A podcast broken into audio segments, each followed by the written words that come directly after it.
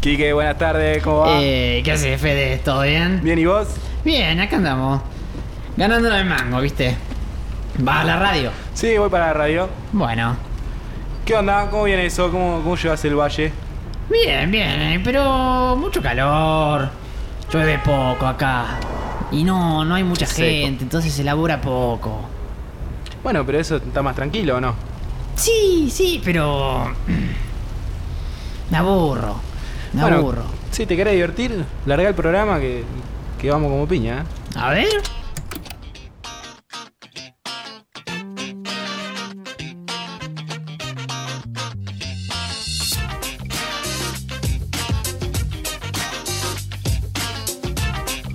Buenas, ¿cómo les va? Buenas tardes, buenos días, buenas noches a todos los que están del otro lado. Bueno, con mis amigos de siempre, Ini, Chipo. ¿Cómo va, Flex? ¿Qué me trajiste hoy, Ini? Te traje, les traje algo monumental. ¿Qué? Un silencio atroz. Bueno, ya, bueno, no, no, no pongamos en. Perdón, perdón, perdón. A to- perdón a toda la comunidad hincha de River eh, por el chascarrillo. Les traje, les, ya, ya van a ver, ¿eh? Ya van a ver. Eh, está interesante. Me, me empiezo a, a encontrarle la vuelta a esto, me parece. Bueno, que él ya diga que es interesante nos habla de la, la demagogia, ¿no? Pero bueno, no importa, vamos a presentar a Chipo, como siempre. Hola Flex. ¿Cómo Hola, venís? Ini. Bien, muy bien. Yo traje algo quizá un poquito más, más aburrido, pero bueno, un par de reflexiones acerca de, de Mark Fisher y su libro Realismo Capitalista. Tenías que avisarme que ibas a traer algo serio porque si no, lo mío queda muy falopa al lado de lo tuyo. Bueno, sí, qué sé yo, va- vamos, vamos por el complemento, vamos por el complemento. Hay, en la búsqueda del equilibrio hay una datita.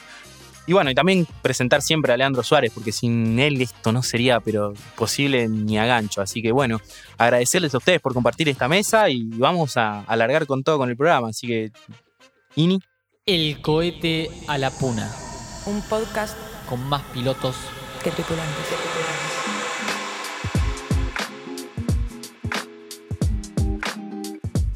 Eh, ¿Pero vos trajiste algo? No, yo pensaba que vos ibas a traer algo. No, pero ya, eh, boludo, te mostré lo que traje yo. Y bueno, boludo, pero justamente. Bueno, para que. Les puedo, les puedo tirar algo yo si quieren. Les Ah, puedo bueno. tirar algo yo. Les traje una pregunta hoy. Uy, qué lindo. Eh, es me- una pregunta complicada. igual. Qué paja cuando te traen preguntas porque este, te obligan necesariamente a pensar, boludo. Pero eh, acá es una pregunta que no hay, no hay respuesta correcta, ¿no? Eh, Esa famosa pregunta. Vos sabés que yo era muy bueno en, en los orales, ¿viste? En los finales, con las preguntas que el docente. Uf. Eras muy bueno. El, el tema es que no. Falta la parte de audiovisual, porque las caras de, de- de- de pensar la pregunta, de "Mm, esa la tengo, pero a ver cómo te la explico. Estaban buenas, estaban buenas. Y ahí el profesor se da cuenta que, que sabía, que al final capaz que no contestaba nada, pero. pero Claro, que estabas actuando. lo, entonces lo- ablandaba un poco. A ver, Bueno. a ver la pregunta. Esta la pregunta es complicada, ¿eh? Es complicada. Hoy, se, hoy tan. ¿Cómo se imaginan el futuro? Esa es la pregunta. Y bueno, eh, la verdad que me lo imagino, a ver. Yo me imagino pelado, ponele. Bueno, está bien, pero imaginemos un poco más. Claro, el mundo, no solamente nosotros, mundo, sino el el mundo. Eh, al mundo también me lo imagino pelado. Pelado, un puto pelado. árbol. Perdón, Claro, perdón sí. por la palabra puto. Eh, sí, no me lo imagino lindo. La verdad que sí. Eh, Bueno, no sé, que- ventoso, eh, caluroso. Catamarca. Catamarca en agosto, ponele. Eh, El futuro llegó hace rato Claro. Catamarca, ¿no? eh, feo, feo, me lo imagino feo. Bueno, eso un poco es el punto que yo esperaba que ustedes contesten, ¿no? Eh, se nos viene inmediatamente la imagen de, de catástrofe, ¿no? Catamarca, dijimos. No, no, catástrofe. Ah, perdón. Claro, me imagino que. O sea, a mí lo de los autos voladores ya se me fue del imaginario. Capaz que hace 10, 15 años te, decía. Eh, se- volando en auto. Pinta una nave, ¿no? Sí. Pero Estaría bueno. Se han hecho ca- cada vez más, más tristes, más deprimentes, ¿no? Los imaginarios de futuro. Y eso eh, ha, ha empezado a resonar, ¿no? En la teoría política, en la filosofía política, ha empezado a resonar como una especie de pregunta. ¿Y a dónde van a buscar los imaginarios de, de futuro esta gente? ¿Dónde es un lugar donde se puede ir a pensar eso? En la ciencia ficción, digamos, la literatura y las, las películas, ¿no? Y en este sentido, yo les quería traer, les quería comentar un poquito la obra de, de un autor que a mí me gusta mucho y que me parece que ha, eh, ha producido uno de los diagnósticos más, más interesantes del capitalismo tardío, eh, que se llama Mark Fisher. Eh, tiene un libro que se llama eh, Realismo Capitalista. Esto se conecta con la columna de Ini porque Fisher en inglés es pescador, nada más voy a decir. ¿Es, es el famoso Tito el pescador? Es Tito el pescador, bueno, Claro, pero allá lo conocen como Es Mark. el hijo. Más es el es Ah, el hijo en realidad. Salió para otro lado, Salió ¿no? para otro lado, salió. Carza de pero- negro, cuchillo de Pero palo. entre predecir, viste, la catástrofe natural y predecir la catástrofe del futuro social, este más o menos por ahí va, ¿no? Es como Claro, en el auto de papá. Y ahí queda como. Se, se rompió todo, quilombo, fuego. Bueno, la cuestión es que eh, El, el- auto volador de papá. Perdón. él, empieza su, él empieza su libro con un comentario de la película eh, Los hijos del hombre. Hijos del hombre. Children of Men. Gracias, Flex, por la pronunciación. Eh, que les comento, no sé si vieron la película, pero un poco el argumento es que la humanidad pierde la capacidad para. pierde la, su Para fertilidad, digamos, reproducirse. para reproducirse, ¿no? Pie- Para lo que se imagina algo peor, digamos, para reproducirse, no para, no para coger, solamente para engendrar hijos, ¿no? El terror de la iglesia. Y él dice el terror de la iglesia, ¿no? Y de las compañías de preservativos, claramente. la cuestión es que. Enemigas entre sí, pero amigas en este futuro distópico. Bueno, la cuestión es que Mark Fisher dice ahí, hace un- una metáfora con esa película y dice, bueno, un poco vivimos, metafóricamente hablando, en un universo parecido al de Hijo del Hombre. Porque dice, la falta de una nueva generación él la asocia con la falta de una alternativa, digamos, la falta de una generación que venga a proponer una alternativa al sistema político, económico en el cual vivimos. Hace, ese, hace esa relación, ¿no? ¿Y cómo se interpreta eso? Básicamente con las posiciones defensivas que ha tomado la izquierda, digamos, desde la caída del muro de Berlín para acá, por lo menos, ¿no? Eh, ya no, no tenemos una utopía. Nuestra práctica política no se basa en una utopía de decir, bueno, de acá a 50 años el mundo va a ser comunista, vamos a ser todos iguales, o el mundo va a ser así o asá, va a ser el reino de la igualdad o va a ser el reino de la, de la diferencia, sino que estamos más bien eh, tomando posiciones defensivas que nos obligan a elegir entre el mejor de los males, en el mejor de los casos, o defendiendo, pidiendo a grito que se, se respete la, la democracia liberal, ¿no? Él dice, la izquierda ha perdido la iniciativa. ¿Cómo se traduce esto para los del frente, ¿no? Para la gente de derecha, ellos han adoptado la máxima, no hay alternativa. El mundo es así, funciona de esta manera, la economía es así, tenés que ajustar, tenés que reducir el gasto, tenés Claro. que bajar la jubilación. capitalismo o nada. Capitalismo nada, exactamente. A esto Mark Fisher le puso un concepto que se llama realismo capitalista, que al mismo tiempo es el título de- del libro. La versión vernácula de, eh, de esto de no hay alternativa es vos querés ser Venezuela, vamos hacia Venezuela, ¿no? Al, al momento que uno empieza a plantear una idea que afecte el status quo, vamos hacia Venezuela, o bueno, te tiran a Stalin por la cabeza, socialismo del siglo XX. Bueno, la idea, ¿no? De que el socialismo es imposible. Bueno.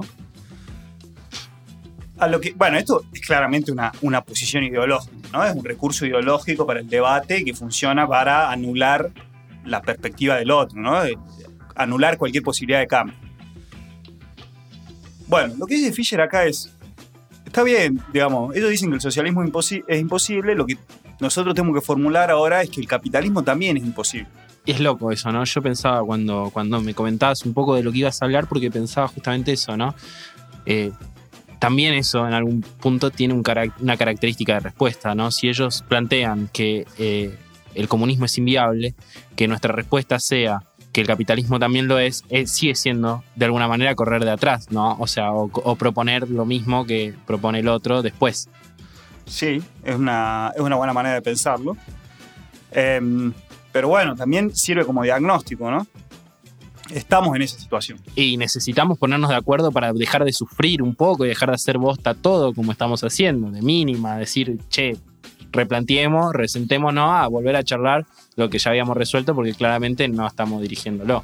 Y estamos un poco en esa situación, me parece a mí, de, eh, digamos, más allá de, más allá de, la posición discursiva, estamos eh, realmente en- eh, a la defensiva porque no tenemos utopías, porque, porque los cargos de gobierno los ocupan ellos, porque cuando queremos presentar una- a, un, a un candidato tenemos que, tenemos que formar compromiso, entonces eh, buscar candidatos cada vez más liberales, más de centro. Y es difícil eso, ¿no? Porque además, o sea, aún así, ¿no? Trayendo acá nuestro cuadro quizás más de centro derecha, eh, sigue siendo comunismo el miedo, digamos, no hay, no hay posibilidad de debate alguno. cada vez es más fácil el lati- cada vez sale más fácil el latiguillo de Venezuela, ¿no? Cada vez eh, lo tienen más, eh, más en la punta de la lengua. Sí, ¿no? de hecho, hasta nosotros mismos lo decimos. Bueno, pero eso se hizo en Venezuela y salió mal. No, tampoco eh, tenemos que caer en el chavismo. O sea, son, son cosas que hasta nosotros. Hablen por ustedes, ¿eh? Ah, bueno, está bien. Lo que, lo que dice, lo que, lo que podríamos decir, ¿no? Con Mark Fisher es ¿por qué hablamos tanto de Venezuela y no hablamos de Haití? ¿Por qué hablamos del hambre en Venezuela y no hablamos del hambre en Haití o de la guerra en Irak? O, bueno, ¿no? Un enorme etcétera de males que genera el capitalismo o el hambre, sin ir más lejos, ¿no? En, en cualquier villa, en cualquier barrio popular. eh, Y eso que no dijimos la palabra África. Bueno. Entonces dice, hay tres, hay tres grandes ideas en las cuales podríamos resumir la imposibilidad de- del capitalismo, o a, a- a las cuales les podríamos remitir, mejor dicho, ¿no? La primera, la más obvia, es eh, el medio ambiente, digamos, ¿no? La catástrofe medioambiental inminente. Esto, bueno, igual, como nos dice Fisher, el capitalismo lo ha incorporado, digamos, porque tiene una ca- característica plástica, dice él, lo ha incorporado y lo toma en forma de publicidad. Hoy hay empresas, digamos, que de- como publicidad se llaman eh, empresas sustentables o... Y está re de moda también, ¿no? Que Colgate saque el cepillo de diente de bambú que lo compra solamente la persona que vive en Nordelta para cuidar al medio ambiente. el famoso capitalismo verde, ¿no? Entonces dice, bueno, esta, esta imposibilidad el capitalismo un poco la ha, eh, la ha subsumido, ¿no? La, la ha incorporado. Pero lo cierto es que más allá de cualquier capitalismo verde que quieran hacer, el reloj sigue avanzando y la catástrofe se nos viene, se nos viene encima, ¿no? Y, Es, es como una siniqueada, digamos, una especie de, de, de mirá, acá estoy haciéndolo, pero mientras tanto por en, el, en el fondo funciona el verdadero negocio que Claro, por más que cambiemos eh, nuestro cepillo de plástico por uno de bambú, eh, el cambio tiene que ser un poco más radical, que tiene que ser un cambio de sistema. Y es, y es interesante, ¿no? Porque siempre como que en ese sentido nuestros cambios, ¿no? Porque también pienso en las corrientes ve- veganistas y vegetarianas y los cambios tienen que ver más con la cuestión de qué, ca- con qué consumimos y cambiar lo que consumimos y jamás en el paso previo, que es cómo producimos, ¿no? Bueno, y pensemos qué lugar tienen estas discusiones en la agenda política del de, eh, el gobierno, ¿no? De elecciones, de partidos. Lamentablemente. Humorística, humorística. Eh, la gente se burlaba del, del rabino Bergman, que se había disfrazado de planta, ahora se burló el otro día de Cabandier, que hablaba de los incendios eh, en los humedales, ¿no? Es como que hay se lo toma para el humor, Bueno, ¿no? quizás, quizás es una burla eh, a quién ponen también de ministro de, de Medio Ambiente. Entonces, ¿cómo tomarnos en serio si el mi- mismo ministro no tiene ningún tipo de trayectoria en el tema? Bueno, es, un claro, es un claro ejemplo, ¿no? Eh, bueno, ponemos en medio ambiente a alguien que se ocupa de derecho humano, de derecho a la identidad, digamos, que en eso podrá ser eh, un capo, podrá ser una referencia, pero con medio ambiente tiene poco nada que ver y militantes y eh, militantes sociales que trabajen el tema hay un montón, ¿no? Pero bueno, siguiendo. El segundo imposible, la salud mental. Esta ya es un poquito más, eh, un poquito más rara, ¿no? Ay, ay, ay. La salud mental. Y él dice, eh, el capitalismo, y en su versión neoliberal sobre todo, con ese, con ese acento que pone en la competencia como medio de relacionarse en todos los aspectos de la vida, en ese individualismo exacerbado, en esa, digamos, en esa sistemática ruptura de los lazos sociales que atan a las personas a una comunidad, está produciendo una epidemia de eh, enfermedades mentales, ¿no? O de trastornos mentales, podríamos llamarlo así, como el estrés, la paranoia, la depresión, los ataques de pánico. Sí, parecería que estamos todos condenados en algún momento a acudir a, a un fármaco. Sí, o a, Para o a vivir. tener una- un ataque de pánico. Seguramente, sí. Bueno, Yo recuerdo que en algún momento que hablábamos un poco de esto, vos hablabas de que una de las enfermedades más diagnosticadas tenía que ver con la esquizofrenia, ¿no? Y, y yo me acuerdo de hacer automáticamente una relación con, con el hecho de que estamos todo el tiempo comunicándonos por mensajes de texto y por WhatsApp y ese tipo de cosas. Y eso quita al otro de la, de la ecuación. Uno está leyendo palabras ajenas, pero lo está leyendo con el, subconsciente de uno. Entonces, tener que estar jugando todo el tiempo a ser otro eh, es, es polémico y es difícil de llevar, a- ¿no? Uno lo lee con los miedos que tiene uno, con las preocupaciones que tiene uno, y capaz la otra persona te está diciendo una cosa y vos interpretas otra. Sí, es algo muy recurrente en las redes, en el WhatsApp, que uno le dice, le, man- le manda un mensaje y el otro interpreta lo que quiere, y después cuando se ven cara a cara le dice, no, pero yo te puse Claro, sí, eh, sí, algo sí. normal, hola, ¿cómo estás? Nada más. Y eso, eh, mientras tanto, hasta que llegamos a ese punto de charlar y ponernos de acuerdo en lo que habíamos dicho, te maquinas en la cabeza, te hace una película eh, Sí, como sí, Children claro. of Men. y ahí la, Sí. y ahí la ruptura del lazo social, ¿no? En tu ejemplo se ve claramente esa, la ruptura del lazo social. Bueno, como, como adelantó Ini, eh, ¿cuál es la forma, cuál es la respuesta que da el capitalismo a esto? El fármaco. La industria farmacéutica, en todo su esplendor, eh, Dejando siempre afuera a nuestra querida amiga marihuana, que tan bien hace. Y a- toda una serie también, ¿no? De, de medicinas, que bueno, yo no soy un experto, pero de, medic- de medicinas alternativas que, que podrían dar una mejor respuesta. Pero bueno, nos enferman y nos venden la cura, ¿no?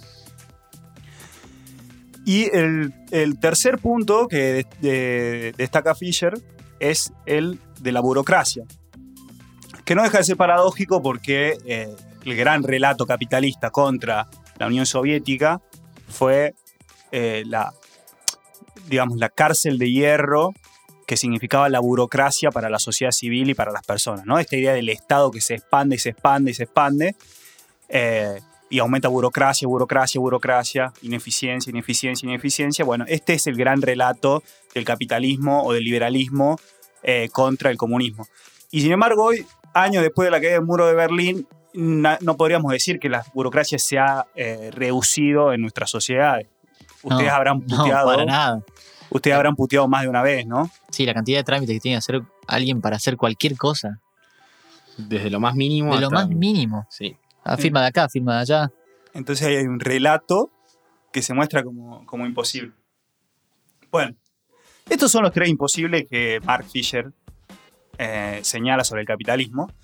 Y a mí me gustaría proponer un cuarto, que eh, Qué atrevido, ¿no? una, una- una hipótesis. Qué atrevido. Esto no, no, lo, no lo leyó en el libro. El chabón, boludo, habla de un autor, escriben que escribió un libro, todo, y él de acá, así arriba, quiere Y a- y sumarle. además, Bueno, eh, permítame, permítame esta... además eh, señor Fisher Viene es, el hijo de... Viene de historia, claro, tiene una, tiene una trayectoria con, con- Bueno, dale. No a ver, a ver cuál es la bueno. cuarta, la cuarta Bueno, mi, innovación. mi cuarta hipótesis es que eh, la democracia es un imposible del capitalismo, que no pueden convivir eh, armónicamente, ni mucho menos, y que ahí hay una, buen- una buena punta para retomar la iniciativa y cuestionar este no hay alternativa, ¿no? Porque yo creo que en, en nuestra generación por lo menos hay un ideario democrático bastante extendido y, y- y bastante eh, consolidado, ¿no? Claro, no, no, no, no nos planteamos ni en pedo no vivir en democracia. No nos planteamos ni en pedo no vivir en democracia, exactamente. Y eso es, eso es una virtud, es un lugar desde el cual agarrarse. Pero, Pero- ¿qué pasa, no? ¿Qué pasa? Esto está, eh, digamos, ¿cuál es la apuesta ahí de- del status quo? Reducir la democracia a su dimensión procedimental, a su dimensión institucional.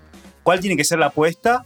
Sacarle de ahí, radicalizarla, expan- expandirla hacia, hacia otros... eh, registros. hacia otros registros, hacia otras esferas de lo social y así vitalizarla, ¿no? Y devolverla a la tradición popular que es la que, a la que realmente pertenece, ¿no? Porque la democracia es de la tradición popular.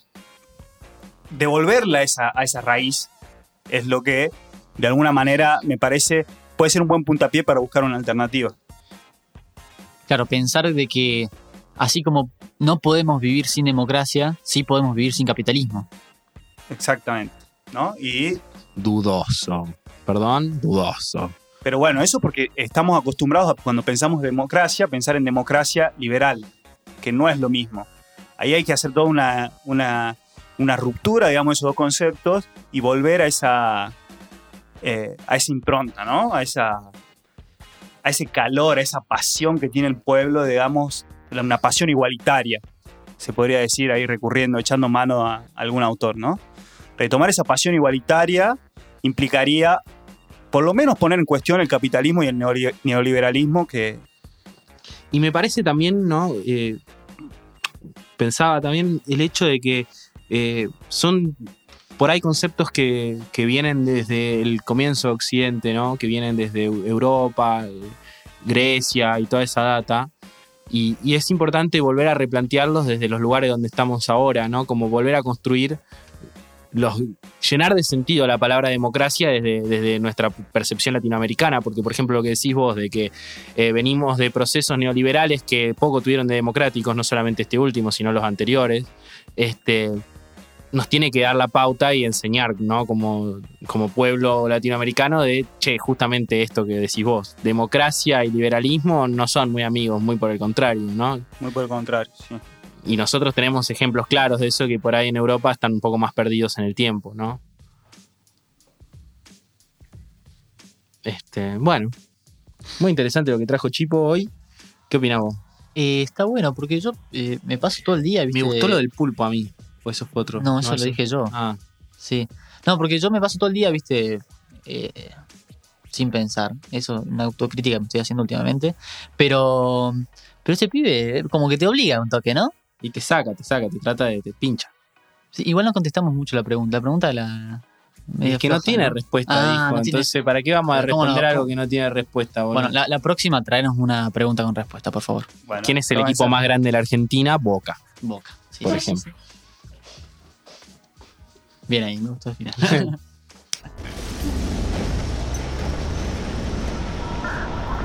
Atención tripulación, frente al apocalipsis tendremos que aterrizar en el único lugar habitable, la Puna. El mundo está en llamas.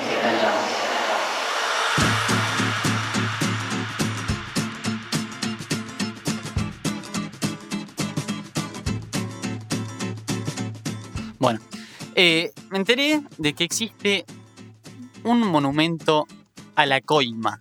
Sí, realmente. Eso tiene que ser en Argentina, sí o sí.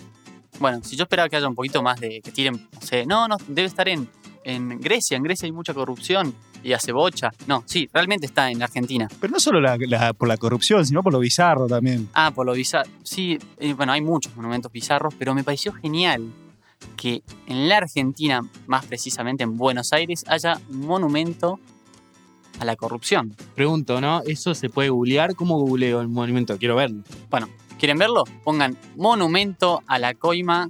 No hace falta ni siquiera poner Argentina, porque es el único que existe en todo el mundo. No me sorprende. No existe otro monumento No a la sorprende. corrupción en todo el planeta. Solamente hay en Capital Federal. ¿Sabe dónde está? Ah, a ver, déjame pensar. Em, en la casa de Cristina. No, no. ¿No? Sale, sale de una, ¿eh? No, está. eh, es gorilón también, ¿eh? Porque está en el Ministerio de Obras Públicas. No. El famoso edificio Evita. No. Sí, parece, parece un chiste de gorilas, pero no tiene nada que ver con gorilas realmente. Porque este eh, lo- es, es toda una leyenda en, en Buenos Aires y porque nadie sabe por qué existe este monumento. No, no hay una. No hay una, algo que. un documento que diga por qué se hizo este monumento y que, y que ¿Pero qué revele de qué trata el monumento. Lo hizo alguien en forma de protesta. No, les cuento. Le- le- Hubo una le- licitación para decir, che, yo quiero armar un monumento acá, vamos a elegir un artista, y vino este chabón No. y dijo, No, es totalmente anónimo. Porque si uno lo ve al monumento, les pido por favor que busquen monumento a la coima y le van a aparecer una. Esto está situado en una esquina del edificio Evita, dice que tiene la cara de Evita, que va por la 9 de julio. Es una persona así como de perfil, Ajá. con un tesoro en una mano y otra manito Ahí. como. ahí- cuchareando, ¿no? ahí el famoso... como, claro, como famoso queriendo cucharita. o entregar algo o recibir algo. Claro, como- Entonces, toda persona que lo vio dijo, upa, Uy, ¿Qué Dios. es esto? Y con un. No, no, tienen que ver la cara, el gesto de este, de este sujeto es de un disimulo. Está como mirando para otro lado, pispeando si lo recibe, si no lo recibe. O sea que es está bien hecha, digamos. Está, es- mí- míralo, ahí, ahí se A lo ver, no. Yo lo- acá lo Ah, busqué, no. se está haciendo el boludo de una manera impresionante. Tiene un brazo igual que se ve que fue al gym. la pero- carita. La carita. Bueno, cuenta la leyenda que este edificio, que es el primer rascacielos hecho por el Estado Nacional, Pero lo bueno de ese brazo es que es un tincho, ¿no? Es, Parece, parece un tincho. está, trabajado. Parece un rugby, sí. O sea que capaz que es nuestro, bueno. Bueno, ese, ese edificio, que es el primer rascacielos construido por el Estado Nacional, fue hecho en la década, en la década del 30 y hubo todo, parece, un quilombo, que, porque justo en ese momento se estaba agrandando la 9 de julio y este edificio está justo sobre la 9 de julio, o sea, la corta directamente. Entonces parece ser que al arquitecto, que ya había tenido, que tuvo un quilombo para poder eh, hacer que le aprueben el proyecto, después parece que lo quisieron coimear de acá, de allá, para que lo, que lo modifique, para que lo pase a otro lado, para que no lo haga directamente. Y el chabón dijo, bueno, lo voy a hacer y le voy a parar. Esto, esto es lo que dice la, la leyenda, ¿no? no hay nada. En los documentos oficiales no existe esta escultura. No hay nada que, que certifique por qué Una Parece- escultura fantasma, es eh. fantasma, sí. Como las coimas, ¿no? Parece que este arquitecto que se llama. Acá lo tengo, ¿eh? Guarda que.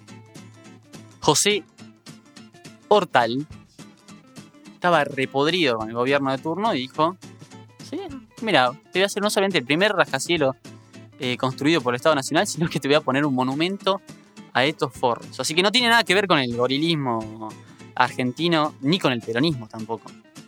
Y es la década del 30, ¿no? La década del 30. Venimos de atrás nosotros. Y es conocida también por muchos actos de corrupción. Claro, la famosa década infame. La famosa década infame. Eh, pero encima el, el rascacielo es estatal. Es estatal, sí. Entonces, lo, digamos, podríamos pensar que las coimas venían de- del sector privado, ¿no? Boludo, ¿había el- coimas ante el peronismo? Bueno, el, no- monumento no a la coima creer. en la República Argentina y en el mundo existe antes del peronismo, señores. Se los aviso a los que pensaban que la corrupción llegó con el peronismo. Ah, para, para, para, para, para. Explícame esto como si fuera mi tía Irma de La Plata. Bueno, a ver, ¿La coima estaba antes del gobierno peronista? Tráelo, estaba tráelo aquí, sí. que, tráelo no aquí solamente que, que estaba antes, sino que ya estaba la, ya estaban podridos de la coima antes del peronismo. Increíble. Increíble. Me, me- me dejó Ciencia encantado. ficción. Me dejó encantado este dato de monumentos que nadie quiere ver. ¿viste? ¿Cómo se hace un monumento esto? Bueno, buscando un poco, porque esto, vuelvo con lo del internet, una cosa salta a la otra, me parece otro, otra, otro monumento, otra escultura eh, que llama poderosamente mi atención, que es, tiene otro nombre, ¿no? Pero prácticamente lo que simboliza es el monumento a la ebriedad Uf, no, a la- no, al no, descontrol, Al, al de, al, a Si la yo lo. Si yo lo busco como monumento a la ebriedad, No, me va a aparecer. No, te va- ¿Cómo si lo tengo que Como Saturnalia.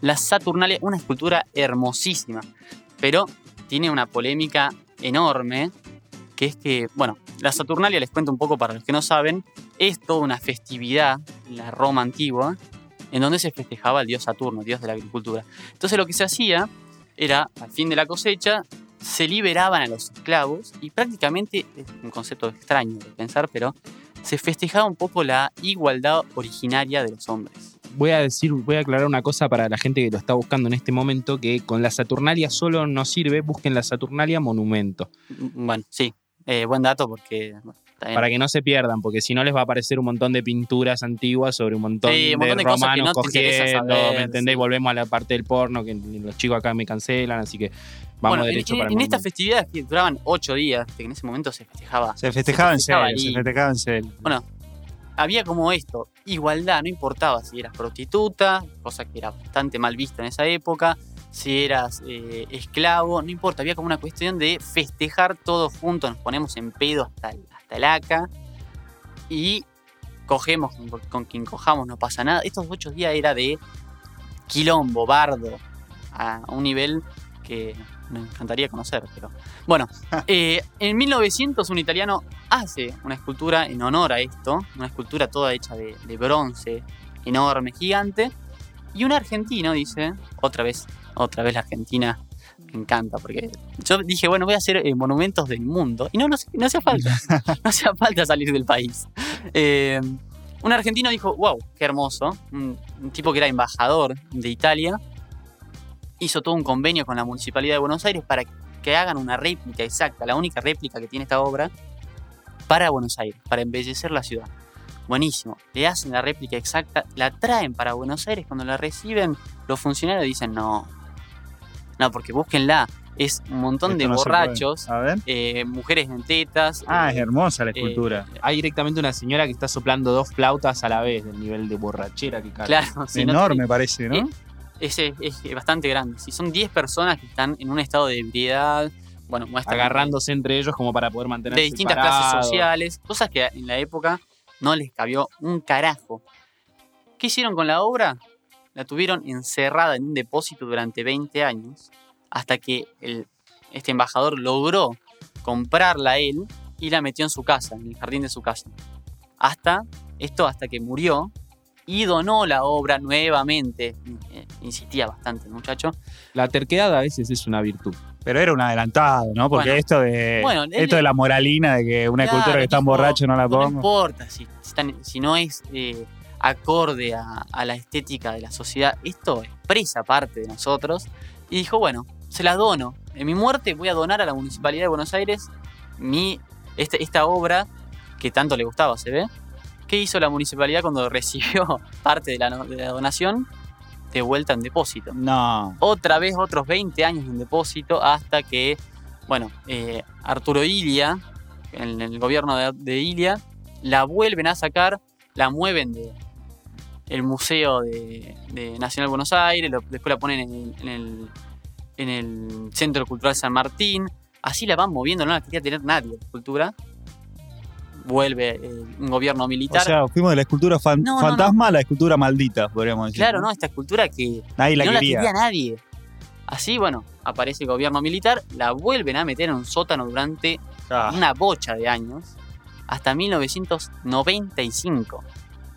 Que dicen, bueno, ya está, ya está. estaba llena de polvo, la sacan, la limpian, la dejan linda y la ponen, hoy está en el jardín botánico de la ciudad de Buenos Aires, es prácticamente una de las grandes atracciones Qué del jardín botánico. Final feliz.